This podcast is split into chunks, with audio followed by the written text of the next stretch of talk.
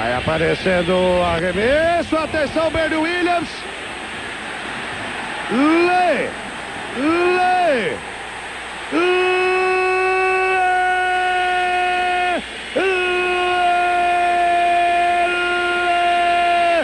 Bernie Williams tá tirando onda, tá tirando ondinha. O Bernie Williams, essa alegria. Primeira rebatida dele na World Series. Batida número 5 não poderia ser melhor. Pimba, home run, 1 a 0, home home. E aí galera, beleza? Aqui quem fala é Fábio Hermano e sejam bem-vindos ao NarraCast, na nossa edição número 8, que será com Ivan Zimmerman, a voz que você acabou de ouvir narrando em 2000 pela ESPN a final da Major League Baseball entre Yankees e Nets. O Ivan começou na narração esportiva meio por acaso. Em 1992, morando nos Estados Unidos, o até então repórter e produtor teve a oportunidade de ser uma das vozes em português da ESPN nos Estados Unidos, onde ficou até 2003. E em 2004, o Ivan voltou ao Brasil para ser narrador do Band Esportes, onde ficou até 2016 e teve grande destaque principalmente nas transmissões da NFL. E como não poderia ser diferente, né? A nossa entrevista foi um papo bastante divertido. O Ivan aí contou diversas histórias de bastidores, tanto da ESPN quanto do Band Esportes. Mas antes do papo, vamos a alguns recados rápidos. Primeiro, nossas redes sociais, tanto no Twitter como no Instagram é @narracast e também não se esquece de assinar nosso feed no seu agregador de podcast para você aí ser avisado toda vez que uma nova edição estiver disponível. Beleza? É isso. Agora vamos para o papo com Ivan Zimmerman. Espero que gostem.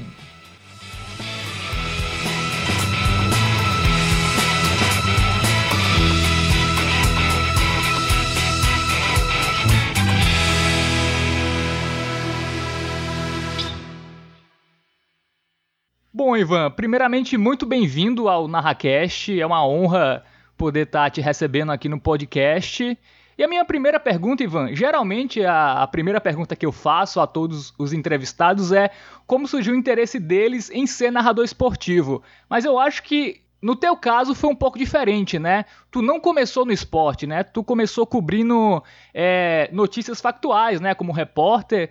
Tu trabalhou no jornal Voz da Unidade, né, que foi o jornal oficial do Partido Comunista Brasileiro. Também trabalhou no Notícias Populares. Enfim, conta um pouquinho desse teu início de carreira fora, fora do esporte.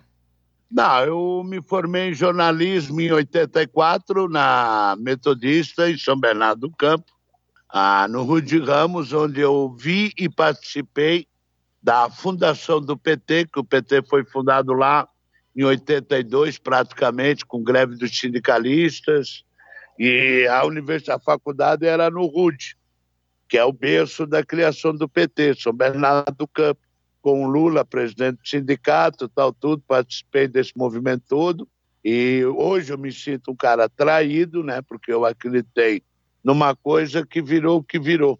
Sim. Mas tudo bem, bola para frente.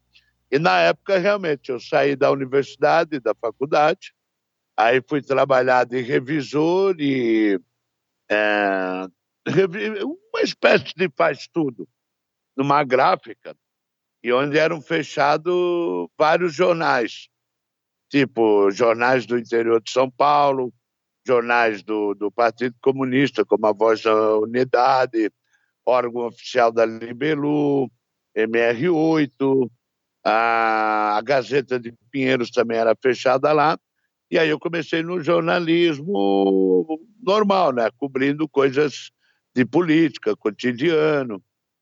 E daí eu fui para os Estados Unidos cobrir o Sarney na ONU. E aí, na ONU, na abertura da reunião da ONU, em 84, eu acabei, em 85, na verdade, eu acabei ficando por, por lá mesmo, onde aí trabalhei, né, como é, produção na TV Manchete, na antiga na TV Record, que ainda tinha, a, a Manchete fechou, lógico, virou Rede TV, na Record. E aí, um belo dia, logo, logo após a guerra do Golfo, o cameraman da Manchete, a namorada dele, havia sido cotada pela ESPN para formar um grupo de narradores em língua portuguesa de esportes americanos. E ele falou para mim, você não quer ir lá fazer um teste? Você está sempre falando de esporte aí na redação, tudo. Aí eu peguei e fui fazer um teste. Um teste era um jogo de basquete. O, era o Philadelphia 76ers.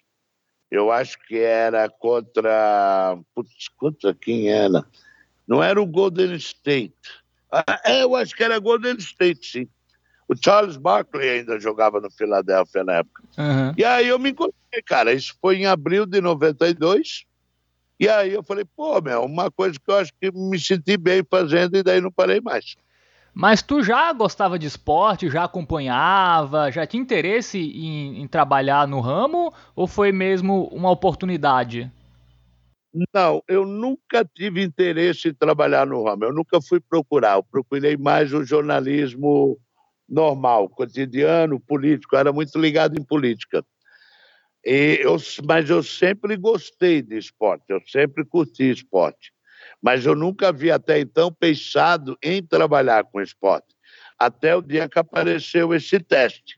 E aí eu realmente comecei a trabalhar com esporte e aí me identifiquei, me identifiquei com isso.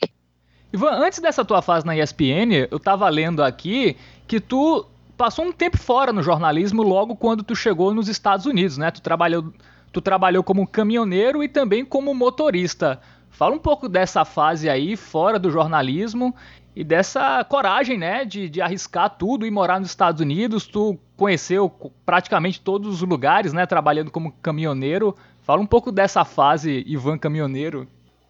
Olha, eu fui para os Estados Unidos e aí, quando te, acabou a reunião do Sanei na ONU, eu acabei ficando por lá. Mas o que aconteceu é que eu estava desgostoso com o jornalismo e com o Brasil, de uma forma geral. O Tancredo tinha sido eleito, teve todo aquele processo das diretas já, aqueles comícios, aí o Tancredo foi eleito, aí o Tancredo, sabe lá Deus como, acabou morrendo antes de assumir, aí o Sarney assumiu o, o, o Brasil, e foi quando eu fui para os Estados Unidos e eu estava meio desanimado do jornalismo, de Brasil e de tudo. O que, que aconteceu? Eu falei, bom, eu estou aqui, vou fazer o quê? Comecei a trabalhar em leilão, comecei a trabalhar no que aparecia. Até a hora que pintou a oportunidade de tirar a carta, a carteira de motorista, de caminhoneiro, e eu sempre tive vontade de conhecer Estados Unidos. Daí eu comecei a trabalhar com um caminhão basculante, é. que carregava as demolições dos prédios demolidos em Nova York e jogava o material no estado de Nova Jersey. Aí fiquei ali dois anos trabalhando ali, local. Aí até que apareceu a oportunidade de dirigir uma carreta pelos Estados Unidos inteiro. Daí eu fiquei. Minha aventura com caminhão foi durou assim quatro anos.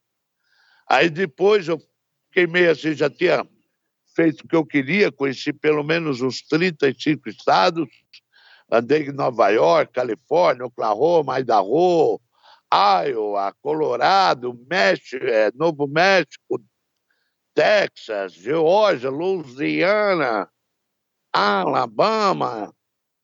E aí deu, deu aquele, aquele gosto de voltar de novo para o jornalismo.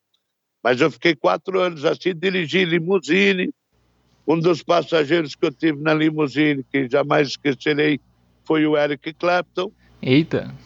Eu fui pegar o Eric Clare, eu fui pegar um cara no hotel, mas a corrida estava em nome do empresário dele. Mas Sim. quando eu abro a porta da limusine, eu dou de cara com o Eric Clapton entrando na limusine minha. Aí foi muito massa. Ele é simpático, Ivan? muito simpático. Muito, muito, muito simpático. Cara que me tratou muito bem, inclusive, pra você ter uma ideia, eu ia levá-lo, eu levei ele para ele tirar uma sessão de fotografias de uma guitarra que ele estava fazendo propaganda. Aí, quando nós chegamos no estúdio, ele perguntou para mim: Você vai fazer o quê? Eu falei: Eu vou ficar aqui esperando você até acabar essa sessão de fotos. Ele falou: Não, deixa aí a limusine no estacionamento e sobe comigo para o estúdio. Você fica lá vendo a gente tirar as fotos. Pô, da hora, o cara foi muito Sim. fácil. É, e aí, Ivan, depois desse período, né, foi quando tu foi pra Manchete mais pra frente surgiu a grande oportunidade da ESPN. É, por volta de 89, 90, aí eu já tinha feito uma porção de coisa nos Estados Unidos e tal, e aí bateu aquele, aquele negócio que é do sangue mesmo. Ah, meu, quer saber o meu negócio? Eu vou voltar para o jornalismo, que matei minha curiosidade, conheci bem os Estados Unidos, já estava adaptado lá. E aí eu comecei a galgar para o jornalismo, fazendo freelance aqui, freelance lá. E aí fui, foi quando eu apareceu o emprego de produtor lá da Manchete, fazer pauta, essas coisas todas. Uhum. E aí eu comecei por ali, aí foi, aí voltei.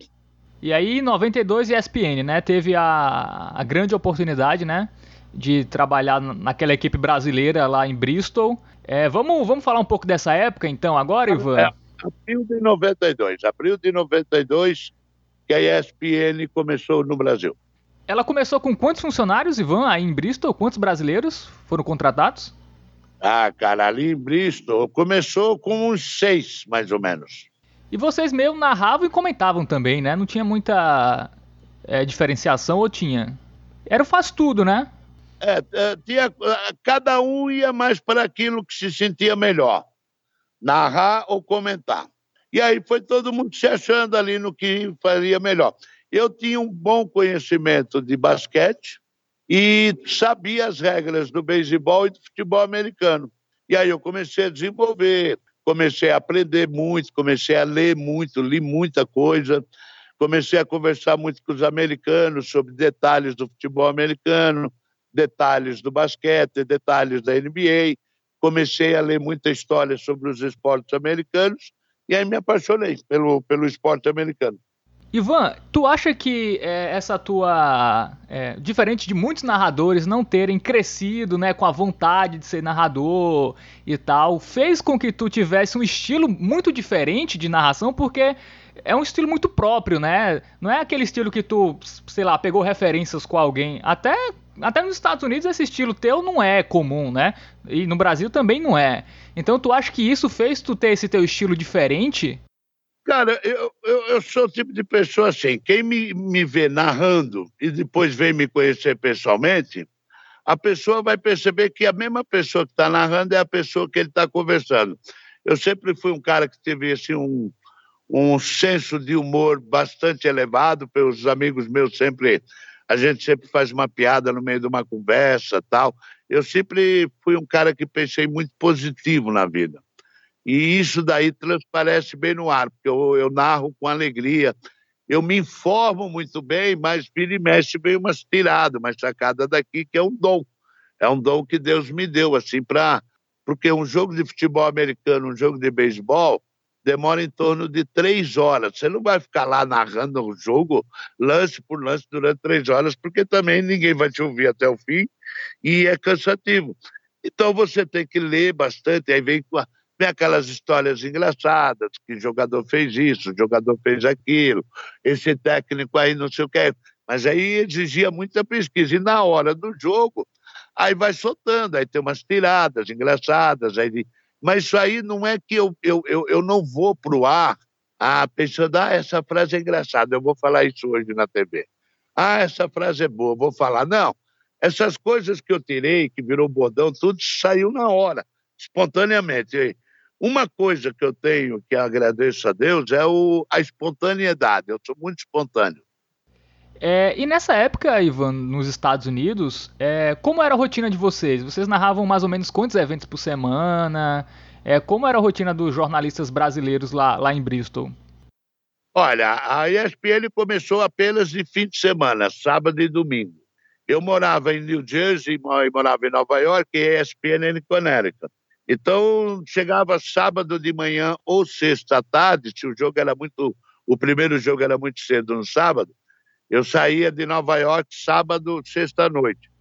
Aí a gente ficava num hotel lá em Bristol, que a ESPN colocava a gente, e ficava sábado e domingo narrando. E aí era o seguinte: você podia fazer um campeonato inglês, a Premier League, no sábado de manhã, à tarde você ia fazer lá de repente, um show de meia hora de campeonato do homem mais forte do mundo, campeonato de bombeiro, campeonato de cortar lenha, Ah, campeonato de tudo, de tudo. Pescaria, né? Não tinha? Pescaria, narrei pescaria também, mas na, mas narrar pescaria é difícil, porque se você fala muito, o peixe escuta e vai embora, entendeu? e, aí você, e aí, por exemplo, no sábado à noite, ah, tinha lá os jogos do college, college futebol, no domingo à noite tinha o beisebol, no domingo tinha golfe, tinha tênis, e aí era o tal negócio. A ESPN montou a equipe e falava: olha, vai ter isso na programação. Aí eles conversavam lá com a gente que estava lá, uns seis, oito, via, via o horário de, de escala. E aí, você, e aí depois, quando começou a ESPN funcionar mais dias, não só sábado e domingo, aí era um, era um festival só, né? Você, tinha, você narrava de tudo. E foi aí que eu aprendi bastante esporte. Aí tu teve que se mudar depois para Bristol, né? Eu, eu mudei para Bristol num dia que está marcado na história do Brasil. Eu mudei para Bristol eu comecei, a gente começou em 92, aí a coisa cresceu e no dia 1 de maio de 1994, o dia que o Ayrton Senna morreu, eu estava mudando para Bristol. E como foi essa repercussão do Ayrton Senna lá nos Estados Unidos, Ivan? Porque lá nos Estados Unidos é mais indie, né, do que Fórmula 1. Muito mais. Não, a Fórmula 1 não é, não é muito popular, mas aí foi o que me chamou a atenção. Tinha um programa na ESPN americana chamado Speed Week. É, seria traduzindo ao pé da letra velocidade da semana, tal, um programa de, outra, de corridas de carro. E eu estava mudando nesse dia. Eu saí umas oito, nove horas da manhã de New Jersey e cheguei lá em Connecticut, na minha nova casa em Bristol, por volta aí de um meio-dia, alguma coisa. Aí descarreguei e tal, deixei as coisas lá. E naquele dia à tarde, né, era um domingo, eu tinha um, programa para fazer uma, por volta de umas três horas da tarde. Quando eu cheguei na ESPN, que eu soube que o Senna tinha morrido. E aí estava aquele clima lá, todo mundo triste, caramba, tal. Aí eu tive que entrar para narrar um negócio. E o que aconteceu? Que eu vi que não Fórmula 1 nunca foi popular nos Estados Unidos, mas esse programa, que era o programa líder em automobilismo da ESPN, era o melhor que tinha, naquele, naquele domingo, se eu não me engano, foi domingo ou na segunda, o programa foi todo sobre o Ayrton Senna. Foi todo sobre o Ayrton Senna. Eu falei, caramba, meu, eu indo ir fazendo o Senna, e apesar da Fórmula 1 não ser popular lá, o Senna ganhou um programa inteiro que os caras produziram para enaltecer a carreira dele. É, para você ver né, a importância do, do Ayrton Senna. Ivan, aí depois tu ficou até 2003, é isso? Isso. Quando a ESPN começou a fazer a operação toda para, no, para o, no, no Brasil. Por que houve essa, essa decisão, Ivan? questão de custo. Era mais fácil eles manter a operação, como já tinha ESPN Brasil, e eles já tinham uma estrutura aqui, ficou mais barato, mais econômico para a empresa fazer tudo do Brasil do que continuar fazendo de lá. Então, por questão, questão econômica, eles decidiram transferir toda a operação para cá. Aí daquela equipe de Bristol, quem, quem foi absolvido aqui? Eu acho que o Luiz Carlos Largo, né? Foi um nome que ficou. Pouca gente, né? Ficou depois aqui na ESPN Brasil. O Luiz Carlos Largo e o Marco, Marco Antônio. Isso. É, assim, foi escolha deles ou foi escolha do, das pessoas que também não quiseram vir para o Brasil? Foi mais uma opção pessoal de cada um. Uhum. Mas tu voltou para o Brasil depois, né, Ivan? Quando acabou a, a, a ESPN lá, eu, como já estava no, nos Estados Unidos há 20 anos, eu falei, ah, quer saber de uma coisa? A neve e o frio estavam realmente me deixando bastante pé da vida, porque eu não aguentava mais frio nem neve. Aí eu falei, quer saber, eu vou, eu vou, vou, vou dar um tempo no Brasil, vou ver o que que rola. Aí, quando eu vim para o Brasil em 2004, eu fui fazer a Olimpíada para a Band de Atenas. Sim. E aí depois fiquei pela Band mesmo, até 2012, né? Isso? 15. Do, não, não, 2000, não, é, 2000, 16, 2014. Né? É. No Band Esportes, né? Na Band e no Band Esportes. No Band Esportes e na Rádio Bradesco, que Isso. inaugurou em 2012. Uhum. E como foi essa readaptação ao Brasil, Ivan? Foi fácil? Ah, a minha readaptação ao Brasil foi fácil, porque eu sempre amei o Brasil. Morava lá fora, mas meu coração sempre foi no Brasil. Ah, mas aí depois de 10 anos morando no Brasil, eu olhei bem e falei, meu, esquece o Brasil, isso aqui não vai lugar para lugar nenhum. Ah, eu costumo falar que é o melhor slogan que define o Brasil é o Brasil é o país do futuro. Ou seja, ele não é do presente. O Brasil vai ter educação, o Brasil vai ter segurança pública, o Brasil vai ter saúde, o Brasil vai ter um transporte decente. O Brasil, ele vive e não vai. Ele não é. vai. Tudo vai, não tem nada. Eu tinha 10 anos de idade e eu via o Brasil, país do futuro. Eu estou com 58 e o Brasil continua sendo do futuro. Então, como eu não vivo no futuro e vivo no presente, depois de ter matado a saudade de ter morado no Brasil, eu falei, meu, isso aqui tá, tá, tá tem muita coisa para arrumar e eu sou muito pequeno para para tentar fazer alguma coisa, então eu vou cuidar da minha vida e vou voltar para os Estados Unidos. Só que eu voltei para amanhã porque eu não queria mais lidar com frio lá de Nova York e Connecticut e New Jersey. É o futuro que nunca chegou, né, aqui no Brasil. O futuro não chega aqui. Ele, o Brasil tudo vai, tudo vai. É. Mas vamos falar ainda dessa tua fase na, na Band e no Band Esportes, porque teve um momento muito importante, né, que foi da NFL no Band Esportes, né? Que foi, vocês tiveram bastante audiência, bastante visibilidade, teve até transmissão, né, do Super Bowl em TV aberta na Band, eu não lembro exatamente o ano, mas eu lembro que eu assisti essa final. É, fala um pouco dessa, dessa época do, do Band Esportes e da Band, principalmente da NFL, né? Que tu foi um dos nomes, né, ajuda, que ajudou a popularizar o esporte aqui no Brasil, que hoje é uma febre, né? Não, sem dúvida nenhuma. Quando a, quando a Band Esportes ela transmitiu o NFL durante quatro anos. Quando a NFL entrou na grade do Band Esportes, o Band Esportes deu uma subida legal, assim, um canal bem mais conhecido, é, porque além da NFL, depois eles compraram os direitos do college basquetebol, da NCAA. Uhum. E aí tinha a NCAA, tinha a NFL. E aí realmente o canal deu um boom, o canal ficou bastante conhecido e a gente teve realmente muita audiência em matéria de NFL. Foram quatro anos que o Band Esportes teve NFL e depois tivemos aí os com seis anos de NCAA e foi uma experiência muito marcante trabalhar com o que eu tinha começado a trabalhar nos Estados Unidos. Voltei ao Brasil e e continuei trabalhando com a mesma coisa. Ah, eu sou muito grato à Band pelos anos que eu passei lá e aos amigos que eu fiz lá, que duram, amizades que duram até hoje. Inclusive, mesmo ó, na quinta-feira, no feriado, eu saí com o pessoal que trabalha na Band ainda, rever os amigos. Tenho muitos amigos lá, foi uma experiência muito boa.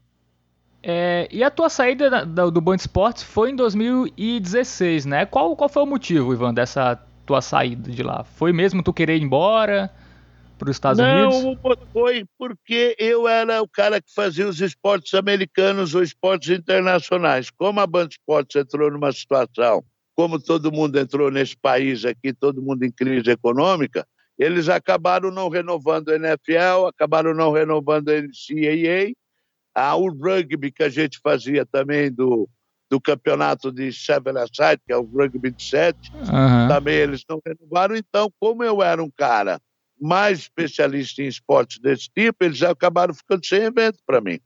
Aí eu já não interessava mais para a empresa.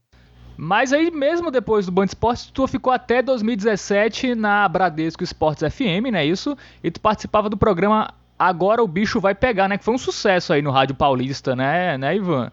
É, fala um pouco também da, da, da, tua fase no rádio e nesse programa que se tornou um fenômeno. Ah, a gente tinha em torno aí, chegamos a ter 30 mil ouvintes por minuto. Era um programa bem descontraído, bem espontâneo, que começou assim um projeto e que realmente pegou, pegou legal o projeto.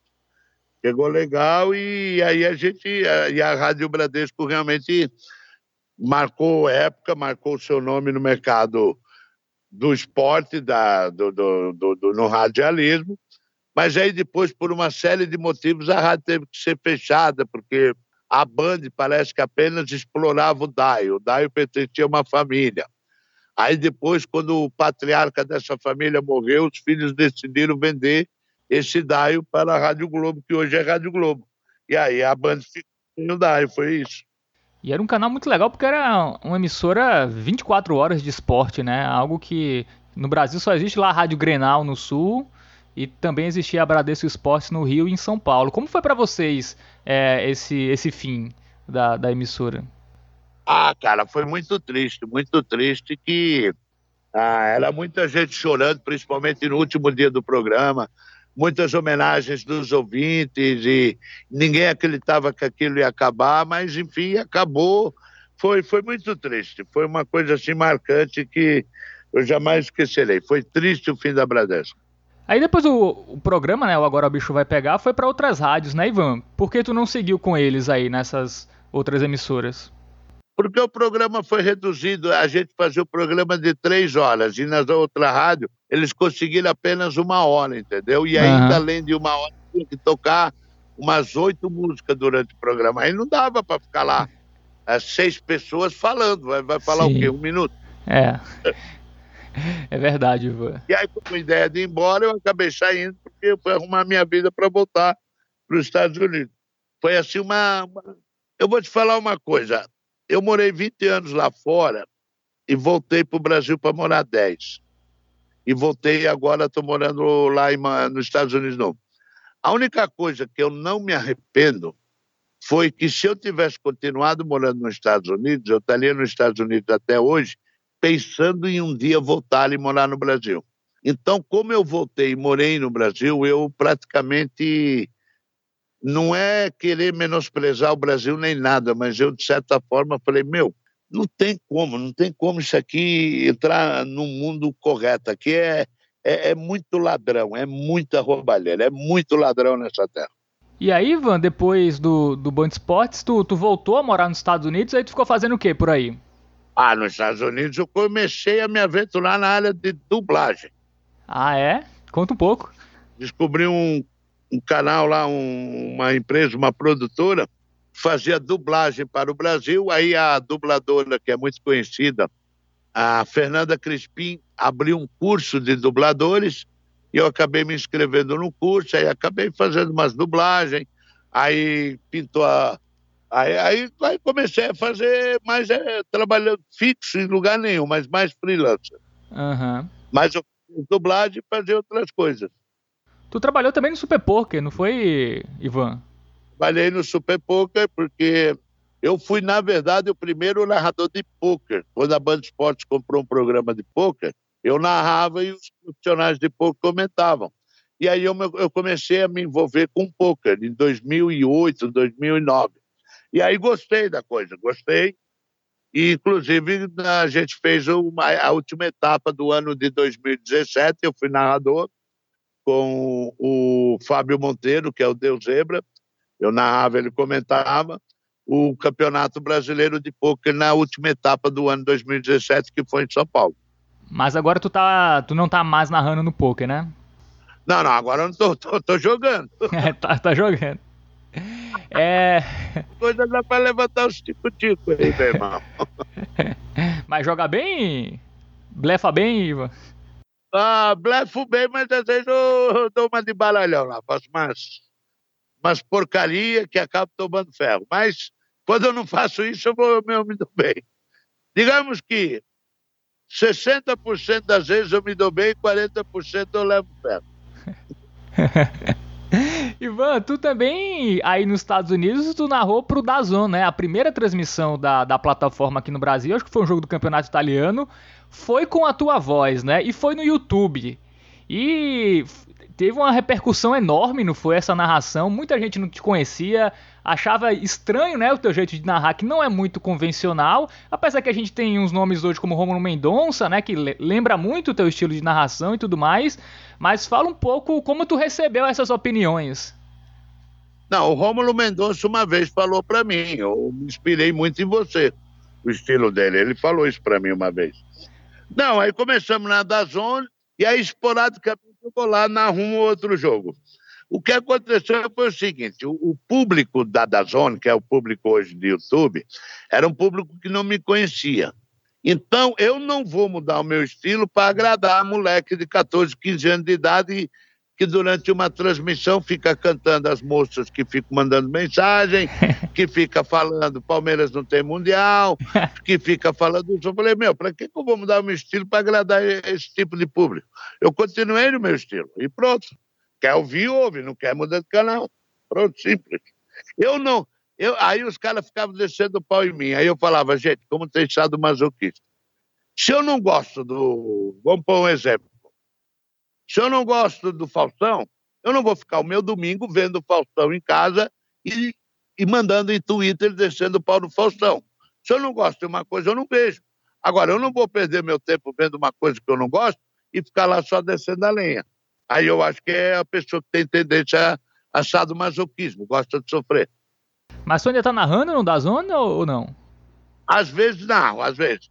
É, Tu acha que essas opiniões aí fizeram eles, eles se escalarem menos e tal? Tu acha que teve influência? Não, não, não. Foi mais ou menos um problema de logística, porque a Dazone no início começou em Miami e aí depois muitas coisas foram sendo feitas de São Paulo e de Buenos Aires. Uhum. Então também sobrava pouco evento lá para Miami. Tem o Estevam Ticone, né, que tá lá, e o Conrado Juliette, né? Isso que é dos Estados Unidos que eles narram, né? É, Eu... eles continuam lá. Uhum. O Ticone e o Conrado continua lá e o goleiro Bruno. Eu tenho contato com eles, tal tudo, e quando às vezes preciso uma coisa, eu vou lá e faço. É, tu acha que teu estilo de narrar hoje em dia, é, as pessoas acham estranho por quê? Assim, porque, assim, a gente tem narradores hoje, como o Romulo Mendonça, que faz o teu estilo, né? É, é uma adaptação, assim, é, com muitos bordões, muito, muita espontaneidade, enfim. Por que tu acha que a galera jovem ouve o Romulo Mendonça e tu que faz basicamente a mesma coisa, na verdade, Romulo Mendonça que se inspirou em tu, né? Tu viu antes dele, acha estranho. Não é, não é meio. Não é meio. Sei lá, não é meio estranho isso? Não, mas mesmo assim, mesmo assim, os comentários que vieram negativo para mim, a cada comentário negativo entrava um cara fazendo comentário me defendendo. Sim. Então, isso não foi isso, porque os caras, pô, vocês não conhecem esse cara, esse cara é legal, esse cara é da hora, esse cara fez isso, aí um outro via descer o pau, aí vinha outro defender. Não, eu acho que isso aí talvez não tenha tido tanta. Foi mais mesmo a questão logística da, da, da zona, que o Conrado já estava lá, você entendeu? Uhum. Então aí ficou mais, eh, mais, mais, mais, mais prático para eles. Mas não, não, não sei se. Você não pode hoje se basear para contratar uma pessoa pelos comentários que vem na, na, na, na, internet. Isso aí é ridículo. Sim. Não tem jeito. Você tem que pensar o seguinte: Jesus Cristo veio para esse planeta e, segundo dizem, só fez o bem. O homem foi escurraçado daqui, foi embora, falou que ia voltar, mas nunca mais voltou e não vai voltar. Uhum. Falou, ele chegou lá no céu e falou: pai, tu te vira com aquilo que tu arrumou lá embaixo, porque eu lá não volto mais. Aquele pessoal é tudo maluco. Eu estou fora. Tá aí o pessoal esperando, dois mil anos que ele volta. Mas ele, ele, não é bobo, ele já viu o que aconteceu aqui. O que, que ele vai vir fazer aqui? Querer consertar isso aqui? Esquece. Ele não agradou todo mundo, porque eu, Ivan Zimmermann, tenho que agradar todo mundo. Ninguém agrada a todo mundo. Você agrada uma certa parte e agrada outra. Sim. Eu, graças a Deus, a minha média foi sempre agradar de 70% a 80% e desagradar 20% a 30%. E se a gente pegar até o, o narrador mais famoso do, do, país, que é o Galvão Bueno, se, se, a Globo também fosse se basear em comentário da internet, ele também tava ferrado, né? Porque a galera também desce o pau. Exatamente. O, pessoal não. É, é, muito fácil você estar tá na sua casa, no seu sofá, ver um cara lá narrando, que na verdade ele está fazendo o trabalho dele, uhum. e ficar descendo a lenha por qualquer coisa que o cara faz. Isso aí é, é muito comum, é coisa mesmo de molecada, de Sim. 14, 15 anos de idade que está aí, está se preparando para o mundo, mas é, você não vai ver uma pessoa acima de 30, 40 anos vendo um evento esportivo só para descer o pau no nada.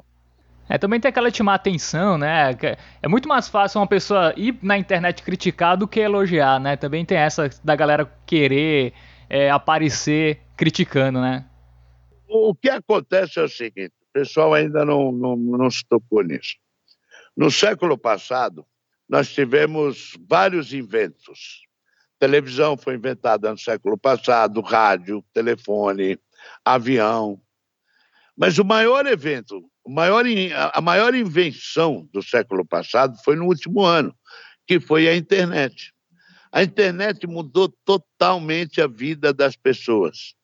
Tanto é que a última eleição no Brasil do Bolsonaro foi eleita mais por votos ganhos em rede social, em Facebook, Twitter, Instagram. Uhum. Então, hoje, qualquer um pode ter o seu canal de YouTube, qualquer pessoa pode ter a sua web rádio. Então, qualquer pessoa que não, não, não estudou para determinada coisa, vai lá e fala o que bem entende. Alguém ouviu e não sabe, não vai atrás de saber quem falou tal coisa e acaba passando para frente. Tanto é hoje você vê o número de fake news que existem. Sim. Você hoje em dia, quando você lê uma notícia, você tem que ver de onde veio essa notícia. Quem plantou essa notícia, entendeu? Uhum. Pois é, Ivan. Hoje a internet é, é, bom por um lado, mas pelo outro tem os seus, é, seus efeitos, né? Seus efeitos colaterais, né? É, porque, por exemplo, eu, eu, eu, por exemplo, eu não vou aqui chegar e falar ah, da crise econômica que passa a Argentina. Eu não tenho conhecimento sobre o que está passando na Argentina. O que eu escuto é notícias, notícias da Folha de São Paulo, da Globo, do Estadão, da Record, SBT, o noticiário da RTV.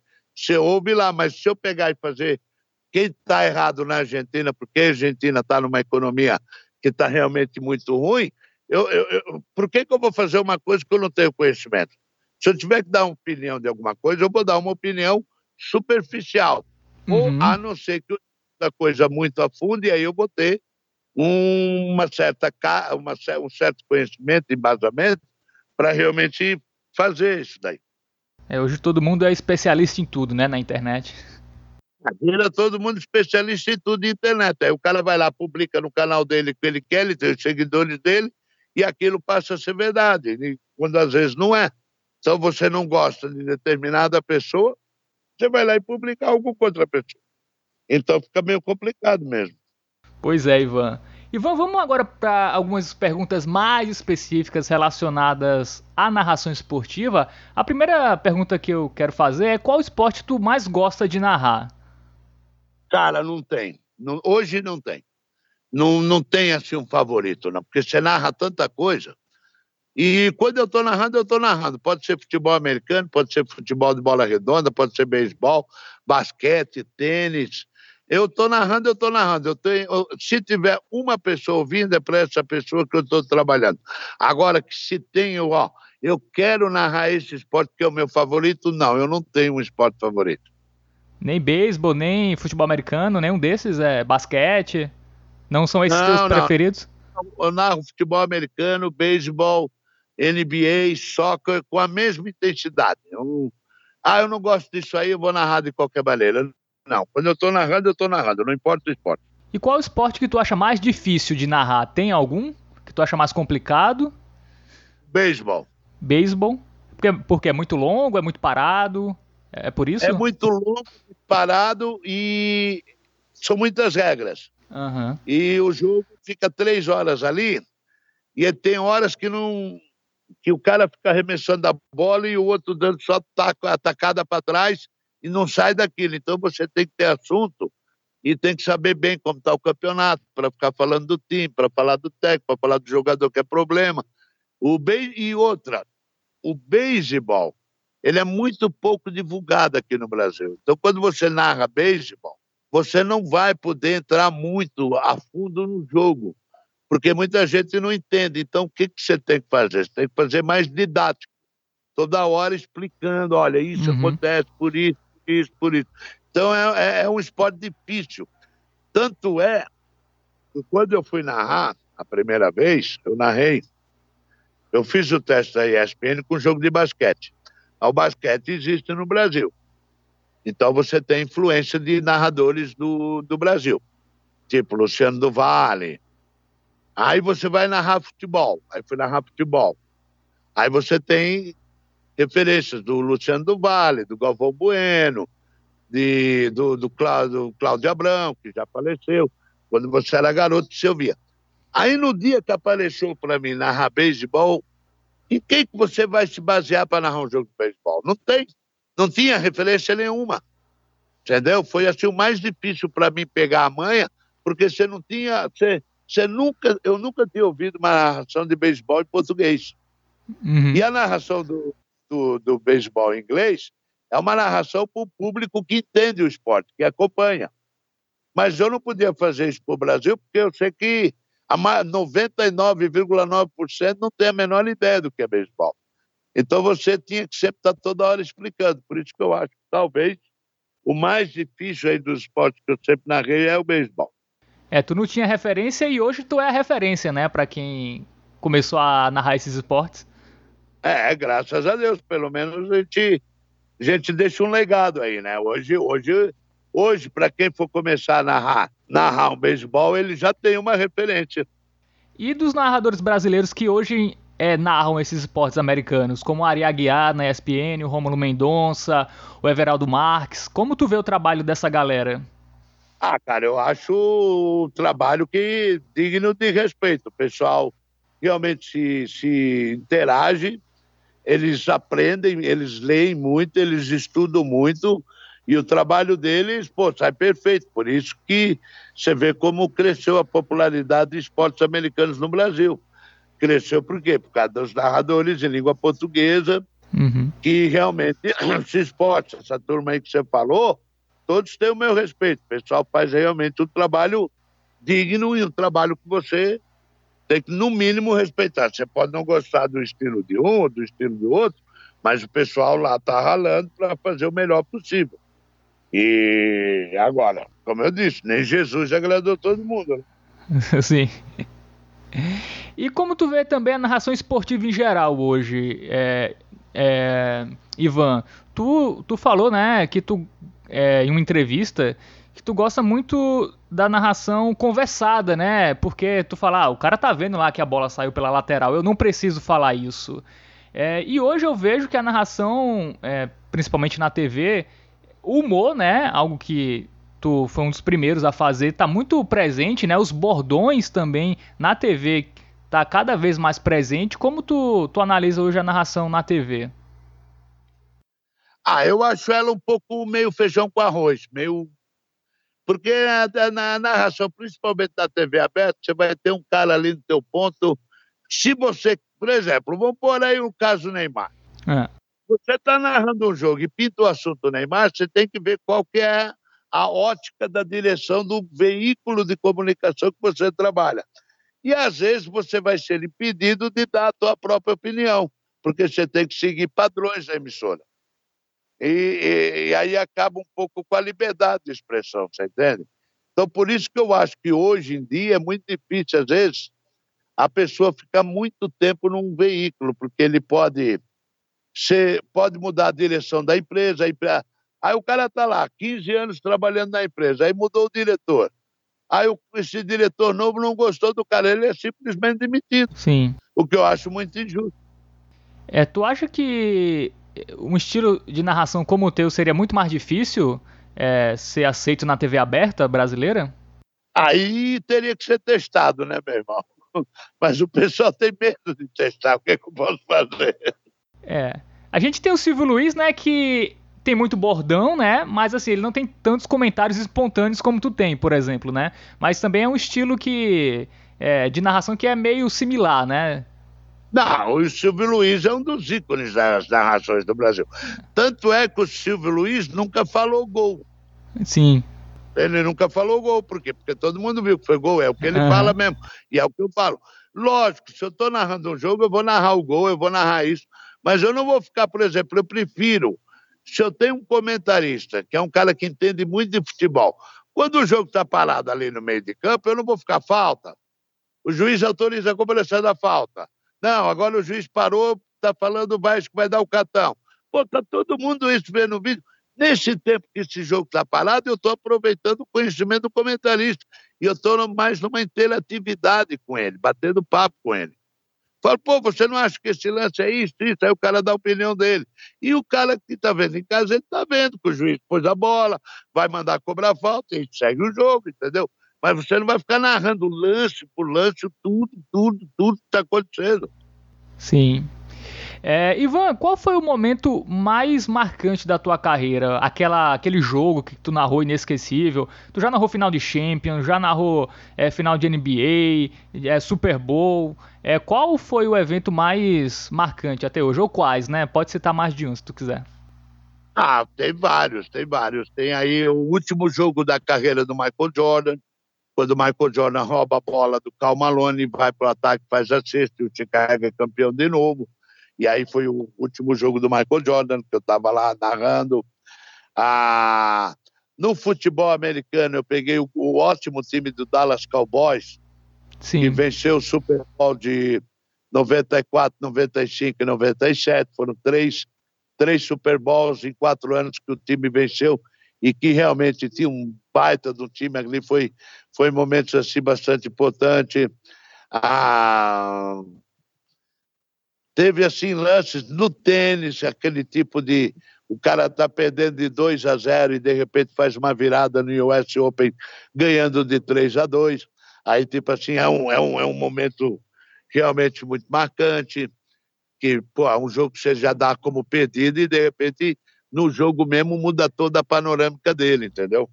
Ah, tem, tem despedidas de jogadores, tem, por exemplo, grandes zebras que aconteceram por exemplo, o próprio Super Bowl, que o, os dois Super Bowls que o Giants ganhou do New England, eu narrei. Uhum. E por acaso eu sou torcedor do Giants. E por acaso eu sou um narrador que admite o time que torce. Eu acho uma grande hipocrisia. Todo mundo que me conhece, no ar ou fora do ar, sabe que eu sou palmeirense. Todo mundo sabe que eu torço para o New York Giants. Eu acho ridículo o cara chegar para um locutor e falar que time que você torce. Ah, não, eu não torço para time nenhum. Como é que você não torce para time nenhum e virou narrador esportivo? Sim. Aí eu, exemplo, de São Paulo. Ah, eu torço para o Noroeste de Bauru. É. Pô, qual forma de eu falar se eu sou torcedor do Palmeiras? Eu já narrei final que o Palmeiras perdeu. Mas fui lá, eu, mas quando eu estou narrando, eu sou narrador, eu não sou torcedor. Uhum. E, Ivan, qual foi o momento mais inusitado em uma transmissão? Tem essas histórias aí que tu pode contar? É, tem várias mesmo. Escolhe uma aí pra gente. Uma vez estava narrando um jogo eliminatório para a Copa do Mundo de duas seleções africanas. E daí, 45 do segundo tempo, caiu é. o sinal. E aí? Aí o cara que estava me contando, o Kleber Bahia, no ponto, falou: Ivan, caiu o sinal, bicho. Vê se tu segura aí com a tela preta. Eu falei, vou narrar o quê com a tela preta, né? Aí estava eu e o Fábio Piperno, e ele acompanhando os lances pela internet, dos, dos acréscimos. Sim. E aí eu comecei a cantar. Falei, olha, gente, enquanto a gente está esperando o restabelecimento da imagem, eu vou cantar Frank Sinatra. Aí comecei a cantar Frank Sinatra, New York, New York. aí, numa dessas, saiu um gol. E Ei. eu, no meio de nada, gritei o gol, com a tela preta. aí o na internet acompanhando, falou quem fez o gol, tal, tudo. E aí o jogo depois acabou, e eu falei, olha, acabou o jogo, aconteceu 2x1 um, e tal. Foi um momento agitado. Ah, teve um também, deixa eu ver se aí foi no. Foi no Band Esportes ou foi na. Não, foi no Band Esportes. Tinha um jogo de rugby da Arábia Saudita contra Emirados Árabes, um negócio desse. O jogo era ao vivo, ia ser três horas da tarde do nosso horário. Eu cheguei lá na, na Band duas da tarde, aí falei com o produtor, né? Que dá as informações para você. Aí eu falei, e a escalação desses times?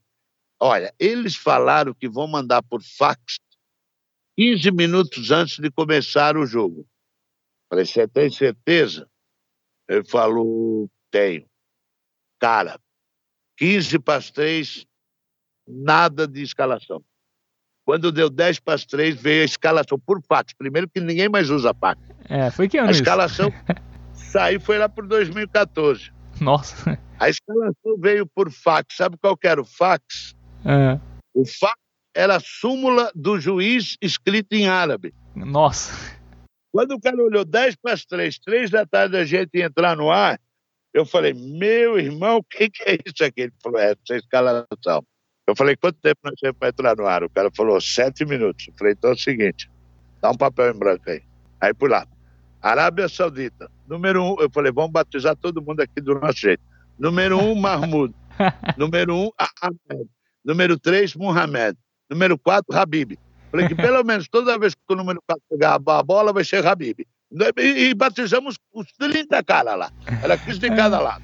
Aí, e narramos o jogo. Só faltava um árabe no Brasil, tá ouvindo, vendo e conhecer os jogadores. Eu tava pegado, entendeu? Ninguém mandou mensagem, não, né? Reconhecendo nenhum jogador. Não, não mensagem, não, e a gente batizou todo mundo lá. Então, lances assim que, que tipo, meu, você tem que se virar, acontece. Uhum. Teve uma vez que a gente estava narrando um jogo de basquete universitário e veio um tornado lá no, na Geórgia. Só que veio uma chuva danada que uma parte da, da arena desabou. Então o jogo foi interrompido, mas só que nós ficamos no ar e eu fiquei fazendo a, a, a cobertura do evento, que aí já passou para o jornalismo, não era mais nada de esporte. Mas nós seguramos uma hora no ar uhum. falando da tragédia que estava acontecendo no momento na Geórgia. Isso foi assim marcante também. Ah, teve, meu, teve coisas assim inusitadas que acontecem numa, numa, numa TV ao vivo, né? Sim. Numa TV ao vivo. Uma vez, na ESPN, eu fui narrar o Campeonato Mexicano. Atlas contra Teco. Quando eu cheguei lá, e perguntei para o cara, eu falei, ó, o Atlas está com que cor? Branco. E o outro? Vermelho. Beleza. Então, vou lá. Time branco, time vermelho, escalação está aqui, escalação está lá, vou lá narrar. Quando deu lá os 15 minutos do primeiro tempo, o Atlas, que eu estava narrando, fez 1 a 0. Só que quando a bola veio para ser colocada no meio de campo, aparece no placar lá no meio. Tecos 1, Atlas 0. Aí eu apertei o botão para falar com o cara, falei, mano, você me deu os times trocados, tá de 1 a 0 pro outro, você tá me dando que é outro. Ele falou, e agora? Falei, meu, agora vamos acabar o primeiro tempo desse jeito. Continuei narrando daquele jeito errado. Quando acabou o primeiro tempo, eu falei, bom, vamos para uma pausa, voltaremos daqui a pouco, Atlas 1, Teco 0. e depois, quando voltamos para o segundo tempo, eu falei, bem-vindos mais uma vez, futebol mexicano, Tecos 1, Atlas 0, e aí narrei certo o segundo tempo. É, pelo menos metade estava certo, né? Não, o segundo tempo pelo menos foi certo, né? Então isso daí, isso daí deu o que falar também, né? E uma vez também teve um negócio do futebol holandês, que a gente estava narrando, aí eu estava eu e o comentarista, era o Regis, lá na ESPN. Aí foi por intervalo, e aí eu comentei com o Regis, né? Falei, ô Regis, já foi para Holanda? Ele falou, é, conheço um pouco. Falei, então, aí em Amsterdã a maconha é liberada, e o pessoal vai em bar, restaurante, pede maconha pelo cardápio. Aí tem maconha do Equador, maconha do Egito, maconha não sei da onde. É como você ir num restaurante e tal, tal, tal, tudo. Aí ele falou, e também as putas ficam numa jaula onde você escolhe. Só que o americano que cuidava do áudio esqueceu de contar nós. Então a nossa Eita. conversa estava em cima do comercial. Isso era que ano, Ivan? Isso era lá por 97, 98, algo assim. Se fosse com o YouTube hoje em dia, hein, Ivan? Meu Deus, meu Deus. E a gente fazia também uma grande sacanagem. Como o beisebol era muito longo, tinha eu e o Roberto Figueiredo que narrava beisebol, só que às vezes a gente ia para um bar e enchia a cara um pouco mais do que a média, né? E aí acabava tendo problema, a polícia que veio, que não sei o que lá.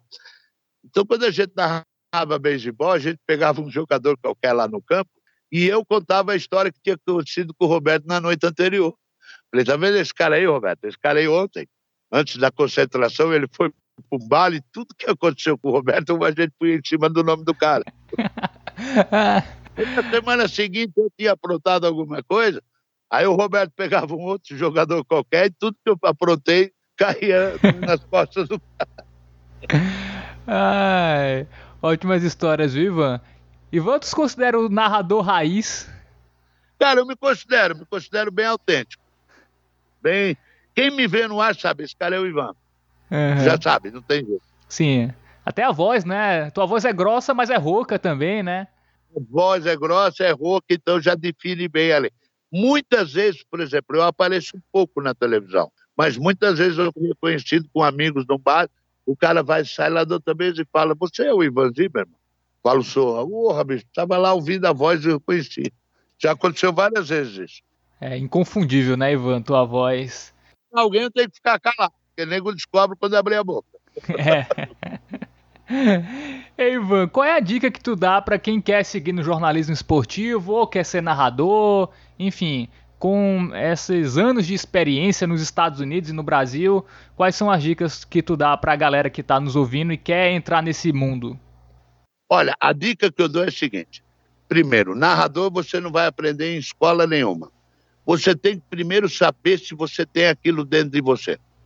Por exemplo, eu, é, por exemplo, eu, eu, eu não, eu, eu acho o seguinte: se você morrer com 60 anos de idade, você passou 20 anos dormindo, um terço da sua vida, um terço da sua vida mais 20 anos trabalhando, e aí o outro terço da sua vida você passou para, para o teu lazer. Por que, que eu vou passar um terço da minha vida numa coisa que eu não gosto? Uhum. Então, o cara se forma em jornalismo esportivo. Aí ele gosta de esporte e gosta de narrador. Primeiro ele tem que ver se está dentro dele aquilo. Porque o que você vai fazer que você gosta, você vai se dar bem na vida. Porque você gosta. Eu, eu falo para todo mundo, quando você vai para o trabalho, vai para uma coisa que você gosta. Você não vai trabalhar numa metalúrgica se você não gosta de ficar oito horas dentro de uma fábrica. Você vai ganhar o seu dinheiro, mas vai ser um infeliz. Então, o pessoal que faz jornalismo esportivo, ele não vai aprender narrador, ser narrador na faculdade. Isso ou está dentro dele ou não está dentro dele. Mesmo que ele goste muito, mas de repente ele acha que ele pode ser um bom produtor.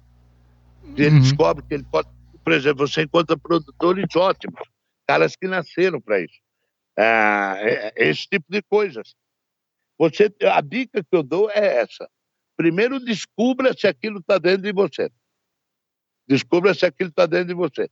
Se aquilo está dentro de você, qual é a dica? Primeiro, você vai narrar um esporte, apesar de não ser a função do narrador, mas você tem que saber das regras. Porque às vezes acontece um tipo de coisa que você pode ajudar o comentarista a explicar ao público o que é. Então você tem que estar muito bem por dentro das regras do esporte que você está narrando e do que está acontecendo. Você não pode, por exemplo, um jogo que eu vou narrar, você vai ter pelo menos umas três horas durante. Eu vou narrar um jogo domingo. Durante a semana eu vou pegar um dia, vou ficar pelo menos umas três horas estudando, para na hora que acontecer alguma coisa lá, eu estar tá por dentro do que está acontecendo. Então, essa dica, o cara, o cara que quer fazer isso, ele tem que estar tá muito bem informado. Ele, tem, ele não pode ficar só fazendo gracinha o jogo inteiro. As coisas engraçadas, as gracinhas, aparecem. Ele tem que se preocupar em saber o que está acontecendo. É, tem que saber o momento, né, de encaixar o humor, a piada, para não ficar aquele negócio bem, também não. exagerado, né, Ivan? É, tem hora que, é, que muita gente exagera. E é bom você, às vezes, ter um bom coordenador que fala, por exemplo, eu tive vários, vários bons coordenadores que falam, ah, volta pro jogo, para, uhum. volta pro jogo. Tem, isso ajuda muito. Porque às vezes você está ao vivo, você se empolga. E aí esquece do jogo. Legal, Ivan. Belas, belas dicas aí para quem quer entrar aí no mundo tanto do jornalismo esportivo como na narração. Enfim, Ivan, quais são os planos agora para o futuro? Cara, eu tô aí pro que der e vier. Quem vier a ideia é melhor, né? Cara, eu tô aberto a muitas coisas, eu tô aberto a muitas coisas e, e, vivendo um pouco a vida também, né? Sou filho de Deus. O que uhum. quer aparecer, aparece. Aparece coisa aí, tô vendo outras coisas também que me interessam. E, como diz o, o jogador, tô na área. Se derrubar, é pênalti. Aí vai ver o VAR. Boa, Ivan. Ei, Ivan, quero te agradecer aqui a presença aqui no NarraCast. Queria que tu deixasse aí tuas redes sociais para quem quiser te seguir, quiser saber das novidades, quiser te acompanhar. Enfim, mais uma vez, muito obrigado, uma honra poder falar contigo que te acompanhei muito mais no Band Esportes, né, pela questão da idade, eu tenho 24 anos, não acompanhei a tua fase áurea na, na ESPN em Bristol, mas vi muita coisa no YouTube já. Enfim, sou teu fã e muito obrigado. Não, o meu Twitter é IvanZM, o Ivan com N no final, Z de Maria, Z de zebra e M de Maria, arroba IvanZM. No Instagram também é IvanZM. E é isso. Excelente, Ivan. Ei, Ivan, muito obrigado, viu, pelo papo. Muito bom, uma hora aqui de entrevista, muita coisa aqui. E é isso. Espero que tu volte a narrar, Ivan. Gosto muito da, das suas transmissões. O bom da, da, tua narração é que mesmo se o jogo for ruim, o cara fica vendo só pra, só pra te ouvir. Ô, oh, cara, graças a Deus, cara. Muito obrigado. Obrigado mesmo pelo carinho. E comigo não tem outro, não, não tem meio termo, irmão. Ou o cara gosta ou o cara me odeia. Não tem. Eu não, não sou, ah, esse cara aí tudo bem, dá pra ouvir. Não, ou o cara, não, esse cara é o máximo.